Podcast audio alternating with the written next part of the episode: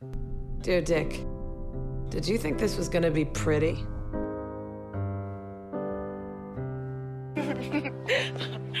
Bizarre. It's my vagina. I'm slutty, but I'm a good person. ¿Por qué cuando una mujer es segura y poderosa la llaman bruja? You're both wrong. It's my vagina. Mi final feliz no es un nombre. Por supuesto que no. Siento que los hombres siempre buscan algo mejor y las mujeres solo se conforman con que vaya bien.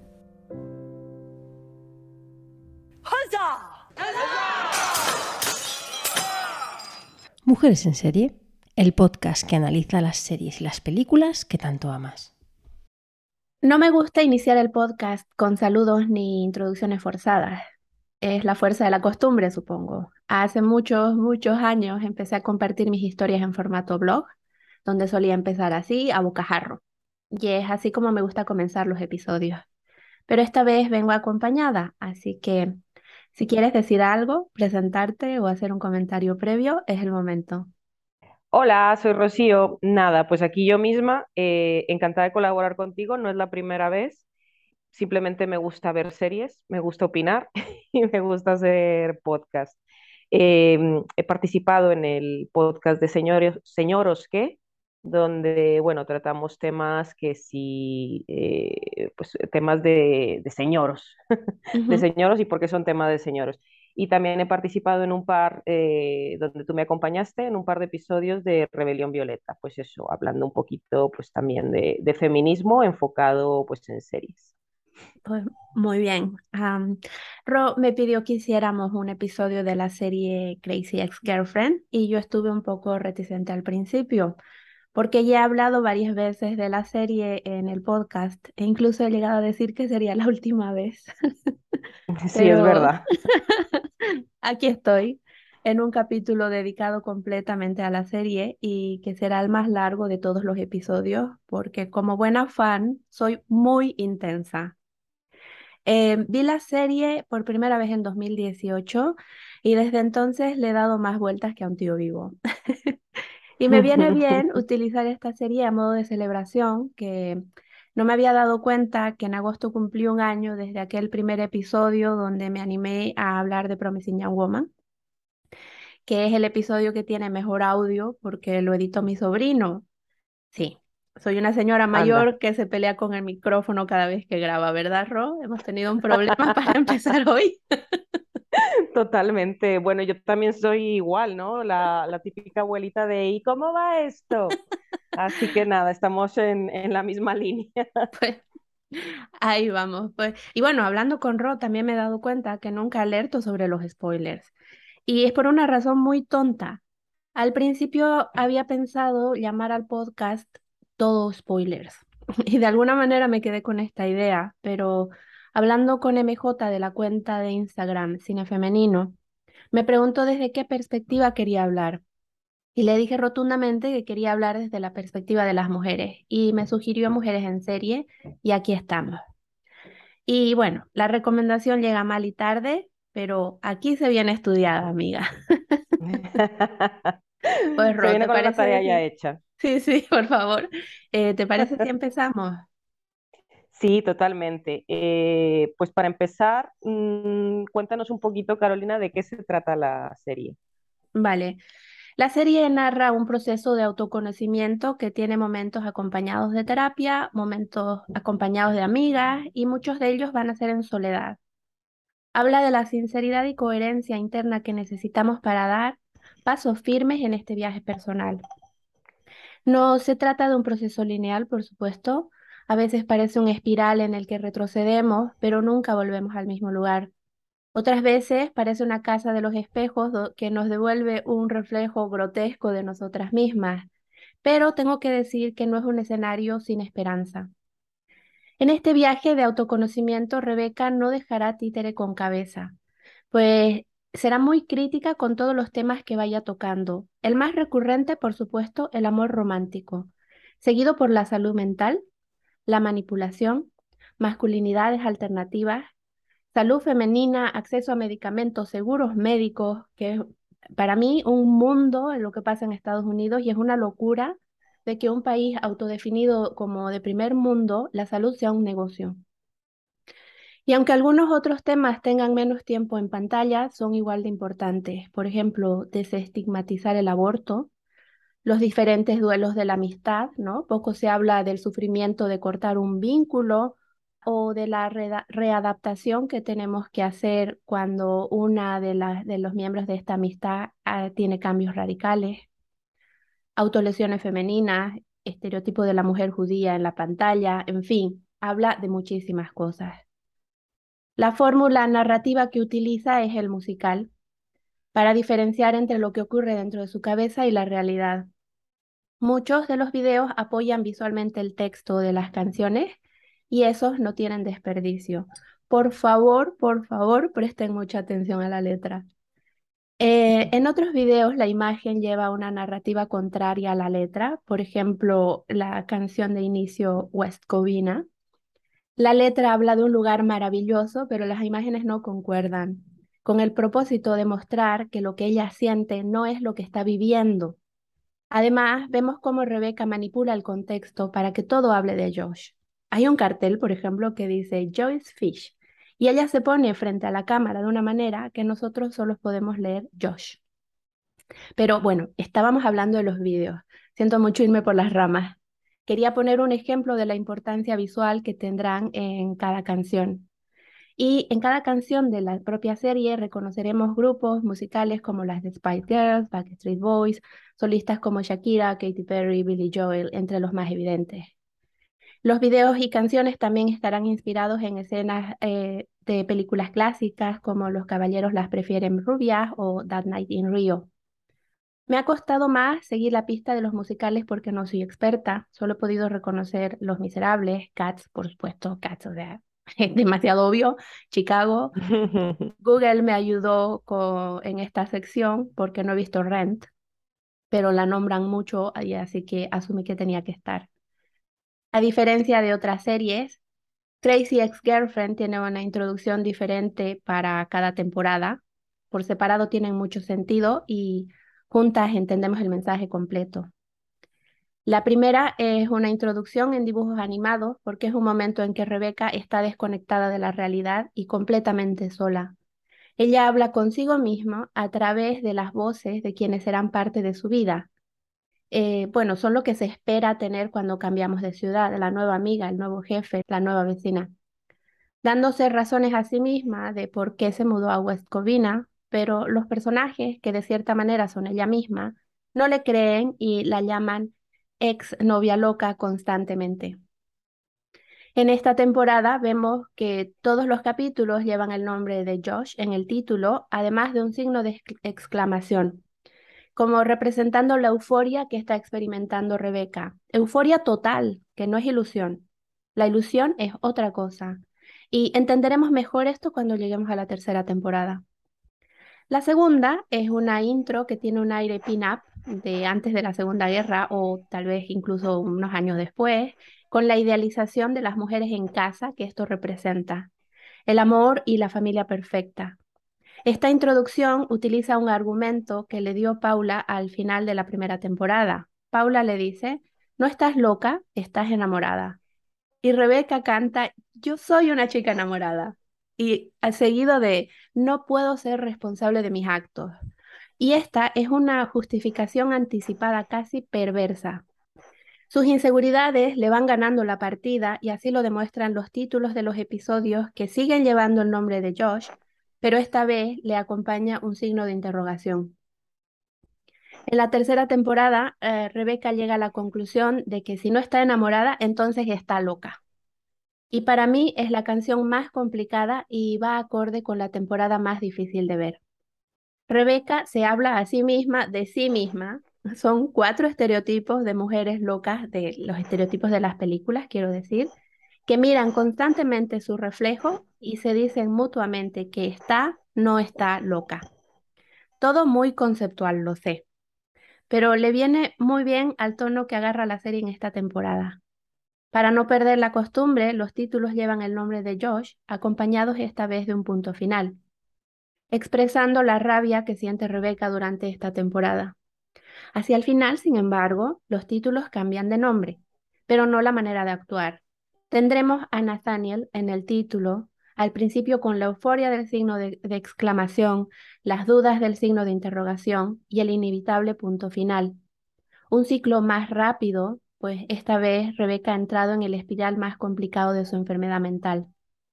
Y las que conseguimos sobrevivir a esta temporada, llegamos a la cuarta y última con una introducción muy apaciguada, ya que es la única que no dice loca en la letra. Al tiempo que es una invitación a conocer a Rebeca, que no es la chica cool que vemos en el primer pantallazo. Rebeca es un ser humano con complejidades, por lo tanto difícil de resumir en estereotipos. Además, es la única intro que reúne las imágenes que hemos visto a lo largo de la serie de la propia Rebeca. La intención de conocerse a sí misma se muestra también en los títulos de cada episodio. Todos empiezan por yo, convirtiéndose en la persona principal de su narrativa, a pesar de que quiere ser parte de una sociedad y contribuir a la misma. Yo quiero, yo necesito, yo hago, yo soy. Deben ser el punto de partida para el encuentro con el otro. Sin egoísmo, pero esto es muy complicado de explicar en dos segundos. Así que pasemos rápidamente a los personajes de la serie. Quiero hablar de, sobre todo de las mujeres de, de la serie, porque como grupo me encantan. Eh, no sé si lo tengo dicho en este podcast o en el de las hijas de Lilith, pero tengo una obsesión con promocionar la amistad intergeneracional, porque como mujeres nos va a atravesar casi sistemáticamente las mismas opresiones y que alguien te diga yo por sé por ahí y sobreviví dándote un consejo o simplemente estando a tu lado en silencio, tiene un valor de comunidad muy elevado. Paula representa no solo la amiga mayor, sino la que se olvida de sí misma para cuidar a los demás. Y su viaje personal será aprender a gestionar sus propias necesidades. Heather es la millennial, pero aquella que rompe con el mal estereotipo que se tiene de esta generación. Si bien es cierto que ella en un principio quiere ser la eterna estudiante, será quien a la larga tome las decisiones más convencionales y se convierta en una adulta funcional, exitosa y sobre todo responsable. Valencia humaniza el estereotipo de la mujer arpía, la otra, aquella que impide que la prota se quede con el Adonis de turno. Y es quizás el arco de crecimiento que más me gusta, porque su viaje inicia representando solo un cuerpo perfecto y vacío, al que la sociedad enseña a no respetar porque es una mujer. Pasa luego a mostrar las inseguridades que como humana tiene, en específico ella se siente poco interesante y pueblerina, y termina con su propia narrativa y vínculos. Además que eh, el hecho de que se convierta en amiga de Rebeca es otro de los grandes mensajes de la serie. Las mujeres no somos enemigas entre nosotras mismas. Ni debemos serlo, yo creo. Eh, Valencia, como bien dices, es la otra. Y al principio, con las canciones que Rebeca se imagina en su cabeza, lo que le da el formato a esta serie de musical, eh, pues se la imagina totalmente vacía, ¿no?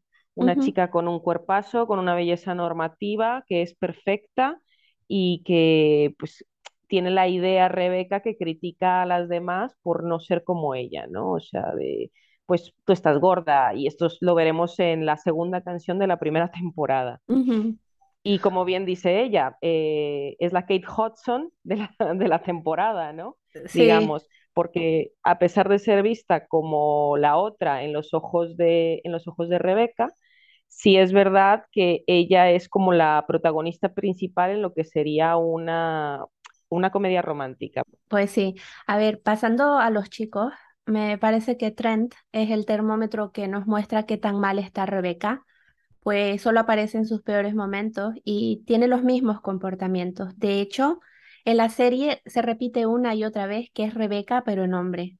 Es una especie de payaso Augusto y solo digo una especie y no uno como tal.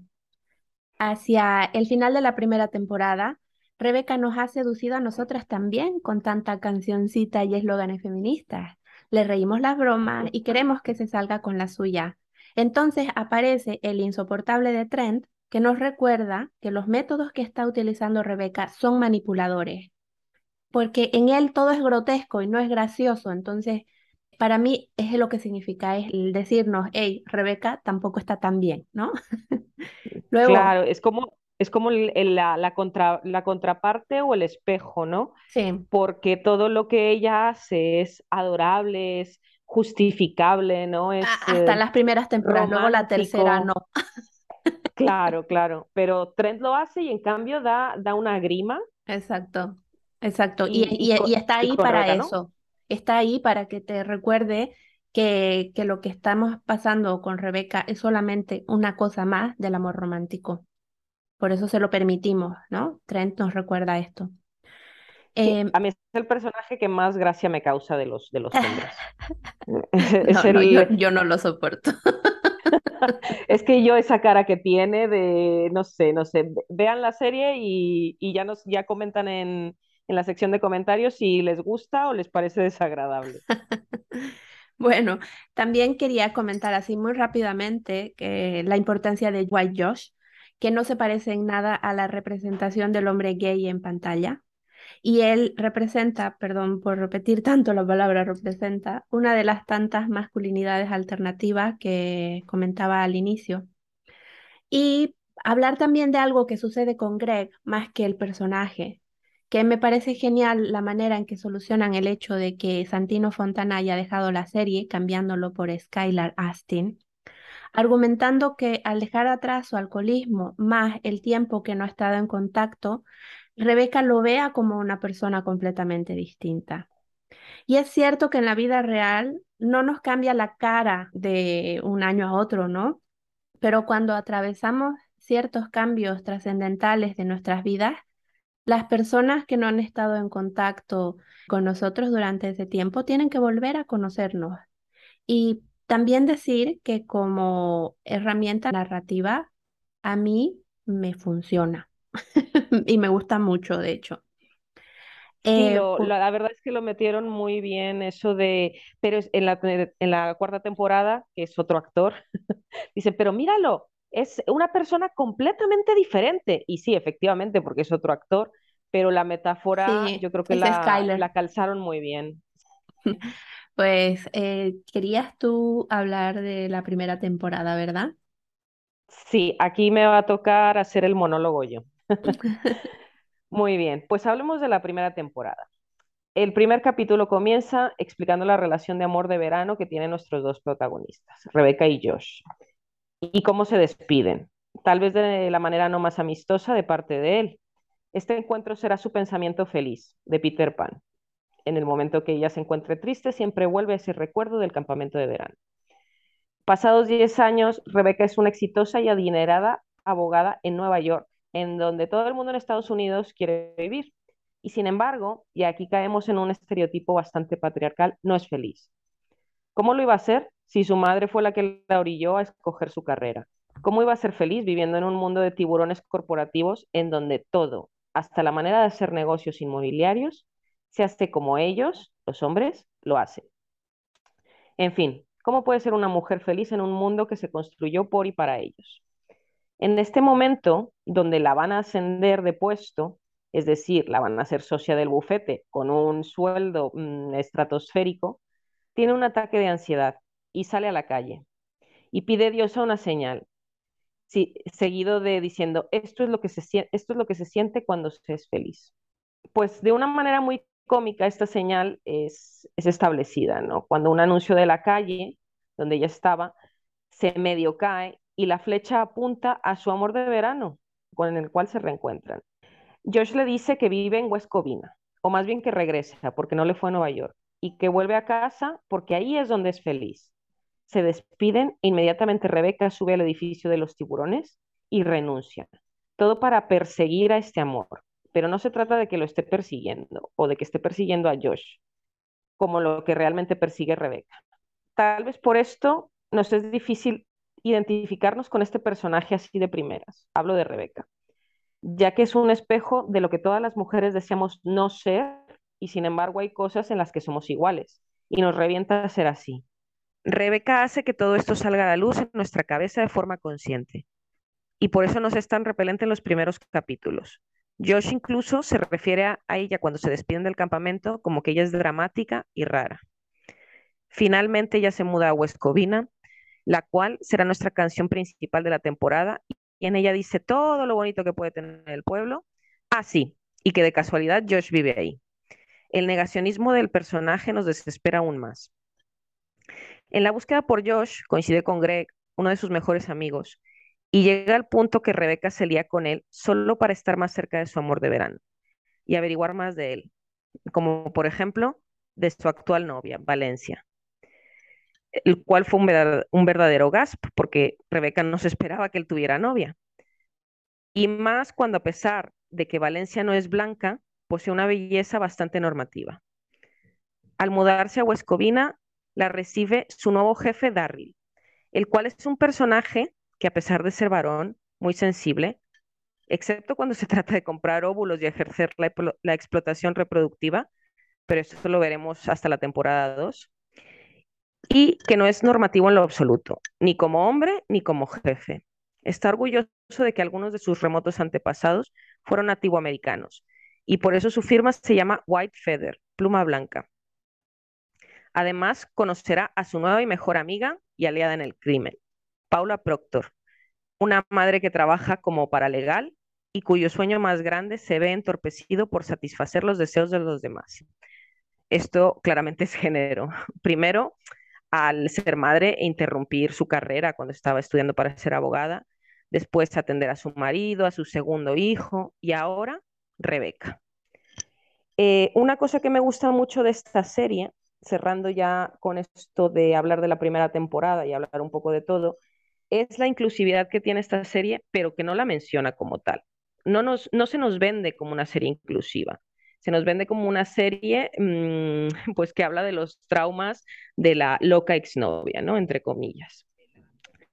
Por ejemplo, el actor principal, el interés romántico de nuestra, de nuestra prota, no es un hombre blanco, es un chico filipino. La etnia de Valencia, la cual es mexicana, se menciona dos veces en un contexto más que racista que, venía de la curiosidad y en todas las temporadas se menciona solo dos veces. Hay representación de un hombre bisexual, cuando el estereotipo de ser bisexual es casi siempre ser una mujer para que sea parte del atractivo. El personaje de Josh y sus círculos de amistades, en lugar de llamar a Josh Chan, el prota, el Josh asiático, se le llama a su contraparte Josh blanco. Sí, efectivamente, tampoco es el Josh gay. Las orientaciones sexuales nunca se preguntan, se asumen como y de una manera bastante natural. La vecina Heather, en las dos primeras temporadas, no se la reconoce como una mujer negra porque nunca es parte importante de la historia. Sin embargo, hay otros aspectos por los que destaca. Es una buena estudiante, tiene esa cool vibe desenfadada y es la chica next door. Por supuesto que para ser inclusiva, algunos personajes tienen que ser blancos. Por ejemplo, Greg, aunque es de origen italiano, pasa por un tío blanco, porque es el tío que no le interesa a Rebeca. Si fuera un asiático el que obtuviera este papel, filipino, chino, tailandés, japonés, etcétera, etcétera, entraría en el estereotipo que la comunidad asiática es, entre comillas, rarita e inoportuna no del deseo de la prota, etcétera. Y claro, la prota siempre se va a ir con el galán blanco alto. Y aquí no es así. Si tanto Greg como Trent no fueran blancos, representarían los estereotipos negativos de una sola segmentación de los varones del mundo.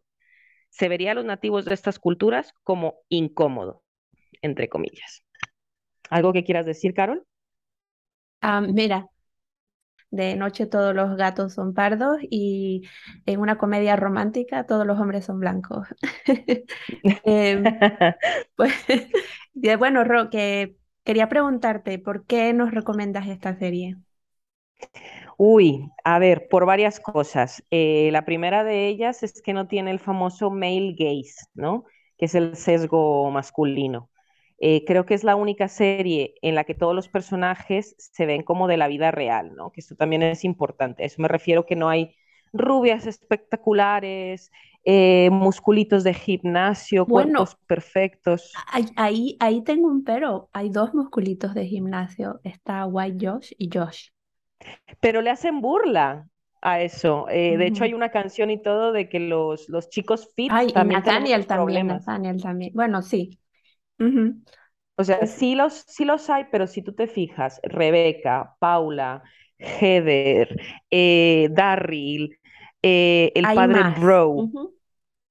Hay todos son como gente bastante, bastante, o sea, no normativa, bastante que te las puedes topar por la calle, a eso me refiero. Y los Vale. que son musculitos, pues se les hace, se les hace la burla, ¿no? Los chicos, los chicos fit también tenemos problemas. Entonces es, es una canción que me hace mucha gracia. Eh, la segunda razón es que, la segunda razón es que es un musical bastante divertido, por todas las razones equivocadas. Eh, me acuerdo perfectamente cuando me, me recomendaste esta serie, bueno, no la recomiendas a todas todo el rato, y la empecé hace un par de años y vi musicales y dije, uff, no, no, no me pilló en un buen momento, ¿no? Em, y a pesar de que no soy mucho de musicales, de la televisión y tal, esta, esta serie me gustó mucho por varias cosas, ¿no? Es un musical que es políticamente incorrecto para el actual formato de series no feministas. Por ejemplo, en la primera temporada tenemos la canción de Period Sex, sexo durante la regla, ¿no? Eh, nadie habla de esto. Y no solo hablar de esto, sino cantarlo, me parece a la vez que gracioso, rompedor.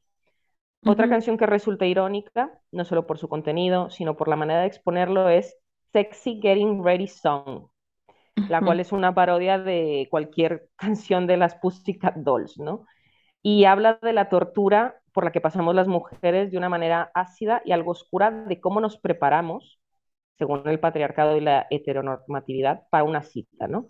Depilaciones, compresión de estómago, todo contado de una manera muy simple de entender, pero te deja como mujer diciendo, anda.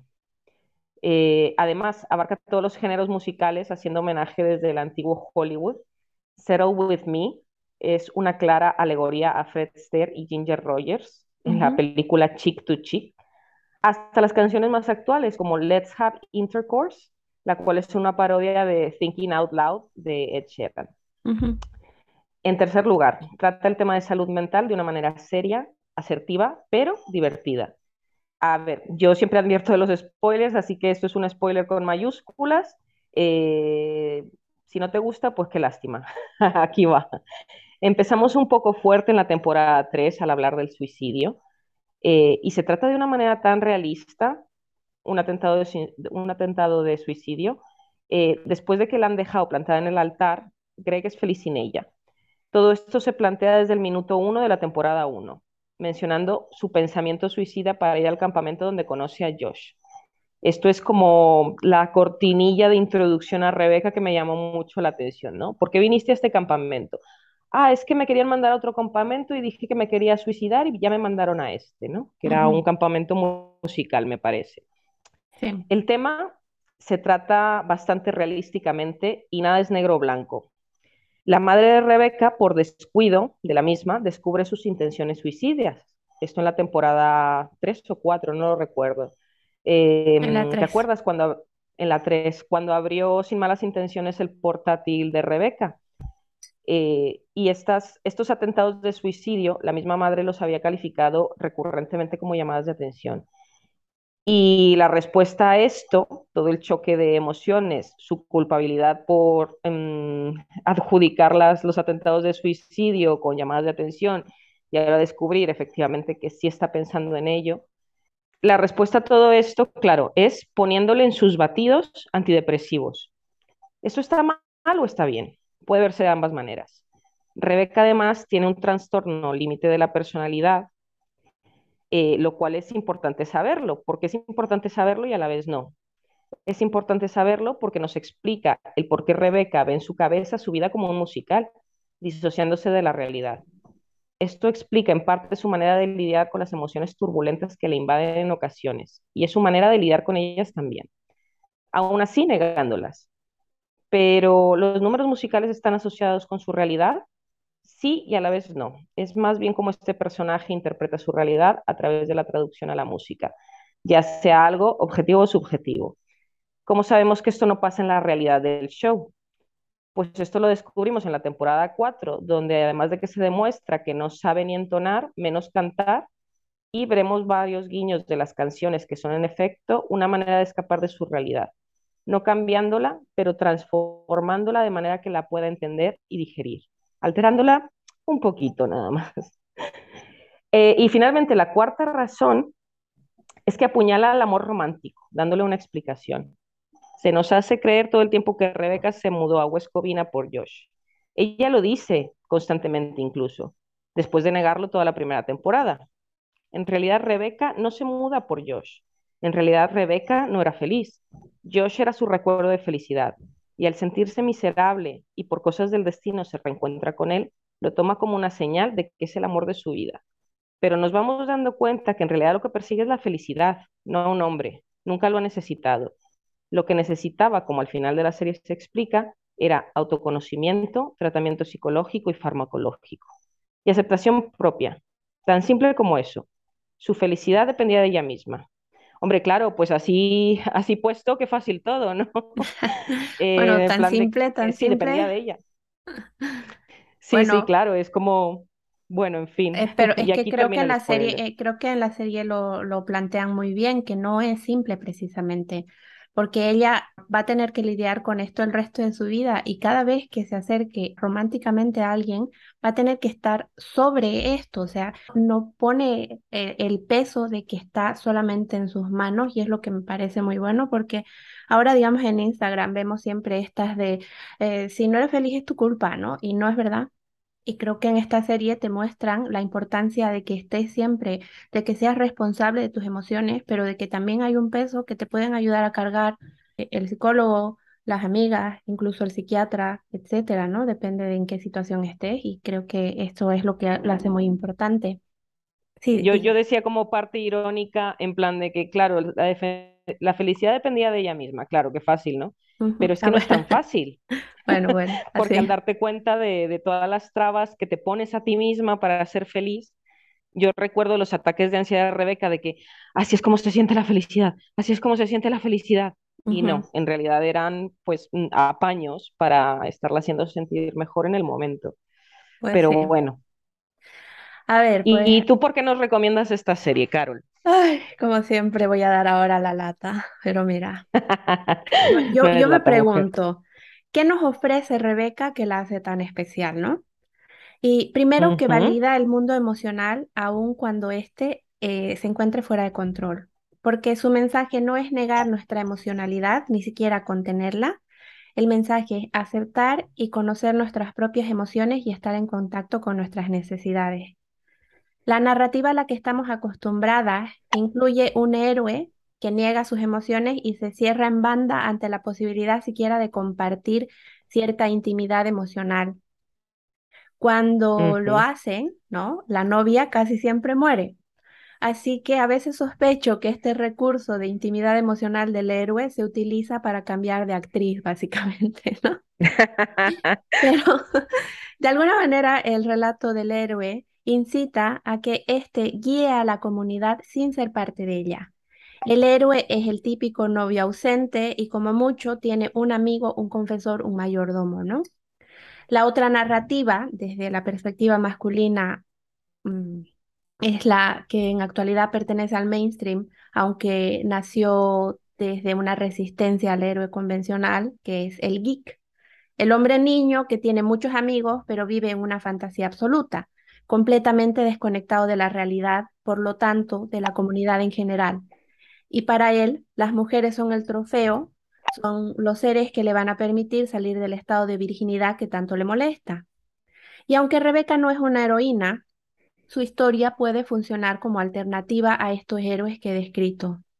A los hombres les encanta esto de que sus héroes tengan el coeficiente intelectual exageradamente alto, como House, Sherlock Holmes, otros grandes apartados de la sociedad. Y Rebeca tiene un coeficiente intelectual muy alto, pero nunca se dice exactamente qué tan alto. Y esta sería su similitud al héroe convencional. Pero sabemos que vive en una fantasía constante para evitar sentir la vergüenza y el remordimiento que le genera no encajar. Esta fantasía es lo que lo equipara al geek, que está desconectado sobre todo, aunque a veces también siente vergüenza. Tiene un punto de inicio similar a, ambas narrativas, como hemos visto, pero su resolución es mucho más original y profunda. Rebeca nunca pierde la intención de formar parte de la comunidad. Ella quiere hacer algo que le dé sentido a su vida. Pero como norma, a las mujeres nos han enseñado a formar parte de la sociedad a través de la pareja.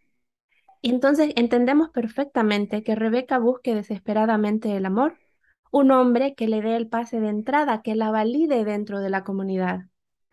Durante su arco de crecimiento, Rebeca aprenderá a que puede ser parte de esta comunidad de otras maneras. Y de hecho, quemará todas las naves con tal de aprender a dar y recibir amor de una manera sana y sin pareja. Y será parte de un grupo que la conoce de verdad y la ama tal y como es.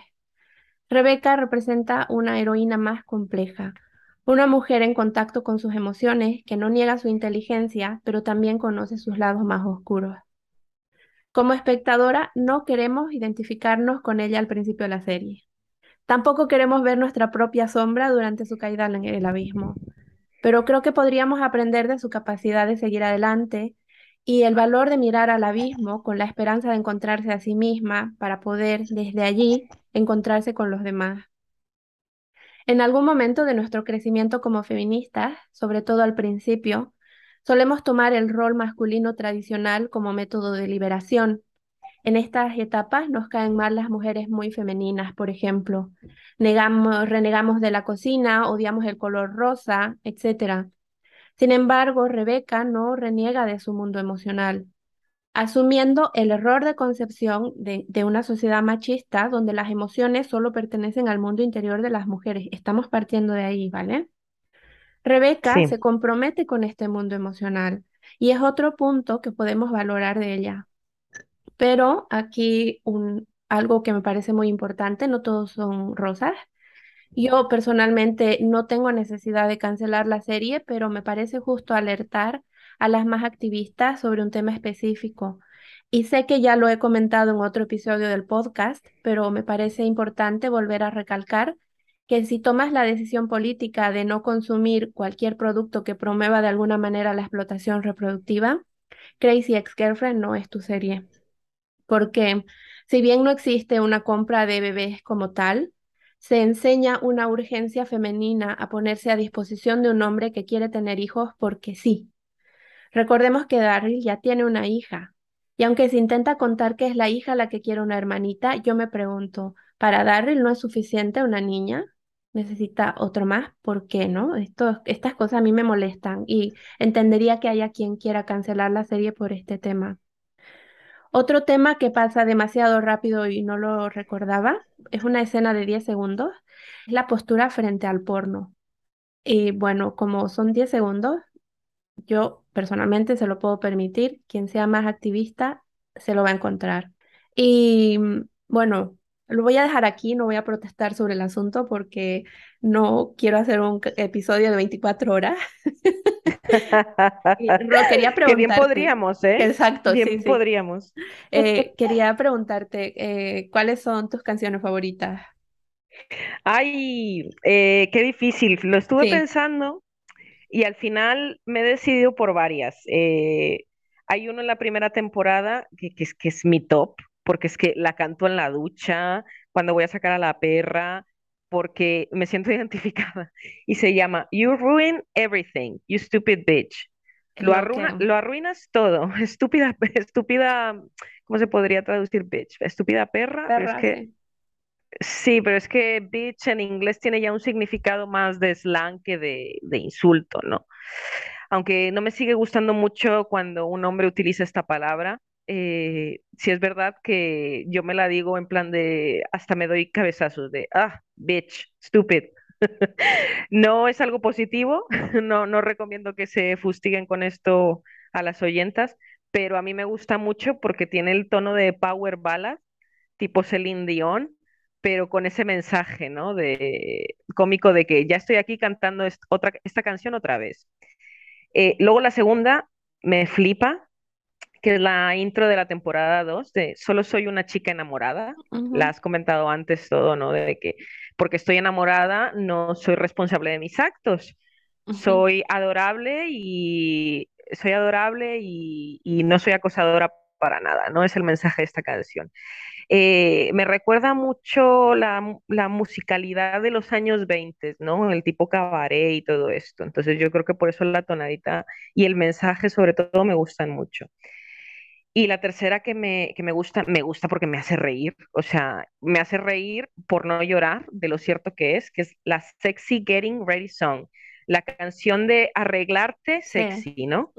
Eh, es que hasta me, hasta me, me, da risa cómo apareció un chico en medio de, de, la fantasía de Rebeca de, oh Dios, por esto pasan todas ustedes, oh no, voy a disculparme con todas las mujeres que he conocido.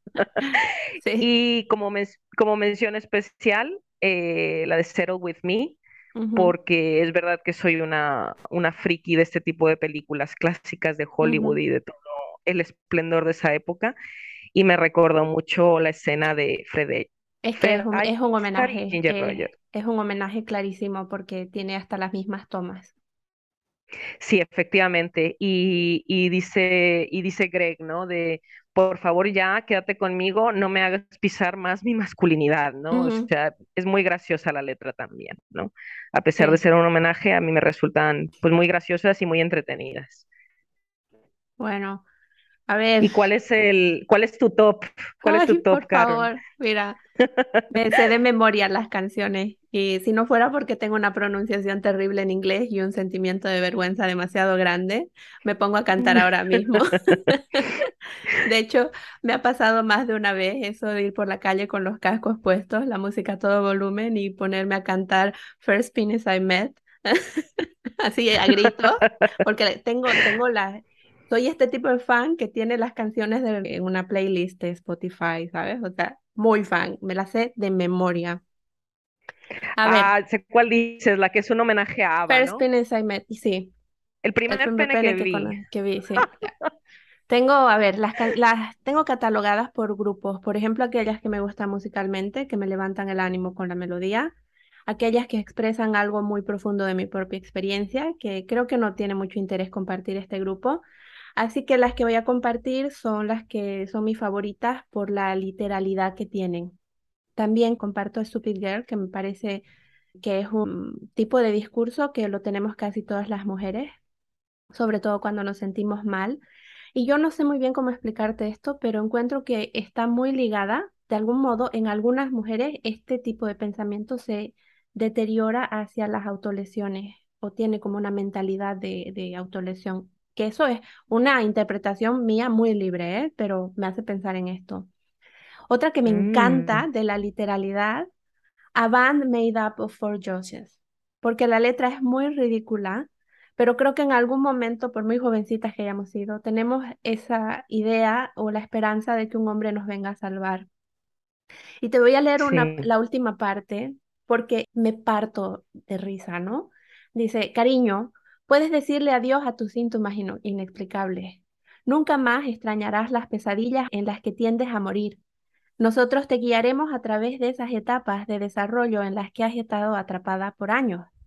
Porque no solo somos una banda de chicos formada por cuatro yoses, también somos un equipo de profesionales de la salud mental, reconocidos a nivel nacional, entrenados en cognición, terapia condicional, con especialidad en trastornos de la personalidad y del sueño y en el amor. Y toda esta es una canción totalmente pop en la que emula un video de Backstreet Boys, que está Josh vestido de blanco. Se supone que está representando el amor en, el video, cuando en la letra lo que te está diciendo es que ella espera ser salvada psicológicamente, espera una, un camino, una redención en este sentido, pero como lo tiene todavía mal linkado, espera que sea a través del amor, ¿no? Y eso me parece fantástica, que es lo que decía al principio del podcast, la unión entre imagen y palabras te dan esta mezcla que te deja muchísimo por pensar, ¿no? Otras Sí. canciones que me encantan, I'm the villain of my own story y The End of the Ah, qué buena. Sí, que, sí. que tienen en común de que no eres el centro del universo, ¿no? Y que cuando te portas mal, eres la mala de la, eh, de la historia de otra persona y que le estás haciendo daño. Y que también puedes que seas el extra en la vida de los demás, ¿no? Que nosotros pensamos y nos sentimos así siempre que el universo da vueltas alrededor de nosotros y no es así. Y me encanta eso porque es como te pone en un lugar de mucha humildad, queriendo decir con esto, con los pies en la tierra, ¿no?